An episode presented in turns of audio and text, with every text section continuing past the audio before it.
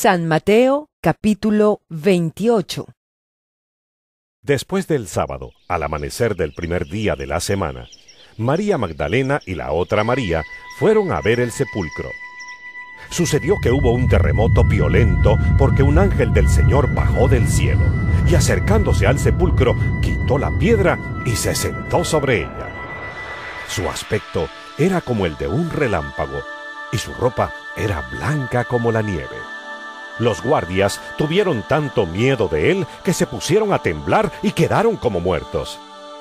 El ángel dijo a las mujeres, No tengan miedo. Sé que ustedes buscan a Jesús, el que fue crucificado. No está aquí, pues ha resucitado tal como dijo. Vengan a ver el lugar donde lo pusieron. Luego vayan pronto a decirle a sus discípulos, Él se ha levantado de entre los muertos y va delante de ustedes a Galilea. Allí lo verán. Ahora ya lo saben. Así que las mujeres se alejaron a toda prisa del sepulcro, asustadas pero muy alegres, y corrieron a dar la noticia a los discípulos. En eso Jesús les salió al encuentro y las saludó. Ellas se le acercaron, le abrazaron los pies y lo adoraron. No tengan miedo. Les dijo Jesús, Vayan a decirles a mis hermanos que se dirijan a Galilea, y allí me verán. Mientras las mujeres iban de camino, algunos de los guardias entraron en la ciudad e informaron a los jefes de los sacerdotes de todo lo que había sucedido. Después de reunirse estos jefes con los ancianos y de trazar un plan, les dieron a los soldados una fuerte suma de dinero y les encargaron.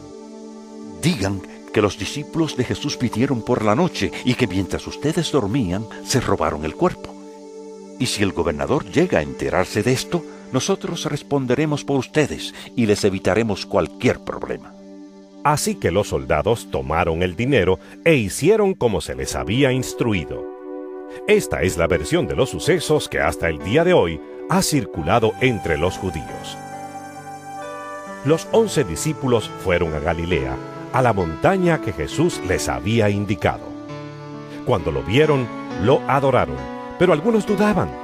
Jesús se acercó entonces a ellos y les dijo, Se me ha dado toda autoridad en el cielo y en la tierra.